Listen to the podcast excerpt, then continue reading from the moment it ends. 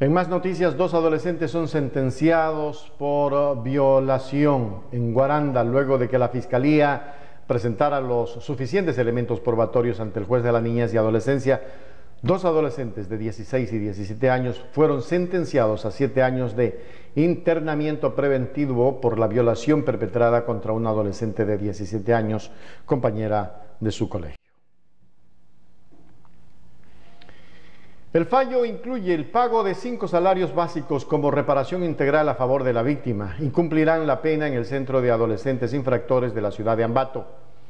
En la audiencia de juicio, el fiscal de Justicia Juvenil Rafael Arellano presentó como pruebas ante el juez el informe médico legal ginecológico, el informe psicológico y de entorno social, el testimonio anticipado de la víctima, el testimonio de los agentes policiales, el informe pericial de rastreo de proteína 30 semen como resultado positivo, entre otros.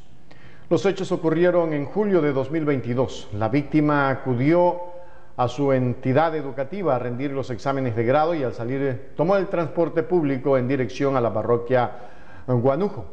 Ahí recibió un mensaje de un amigo en el que le indicaba que acuda al complejo deportivo de la parroquia.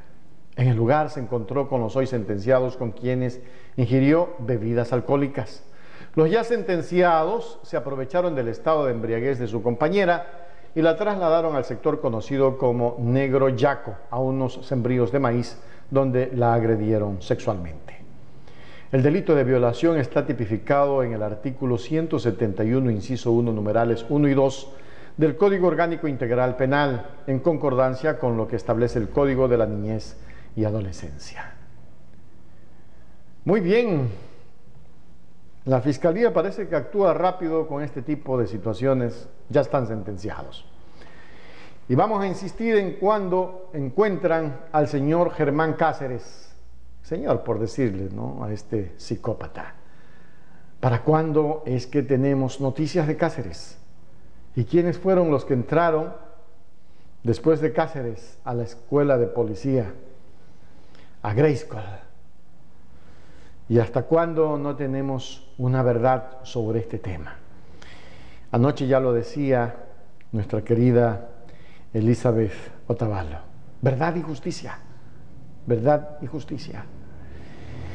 Y que María Belén Bernal Otavalo no quede, no quede en una cifra más de las violentadas por este tipo de hombres que hacen de su gala de ser o de vestir un uniforme una maldad. Que nunca más tengamos policías que utilicen su fuerza para violar a mujeres o para hacer daño a la sociedad. La policía está para protegernos, no para ofendernos, no para masacrarnos.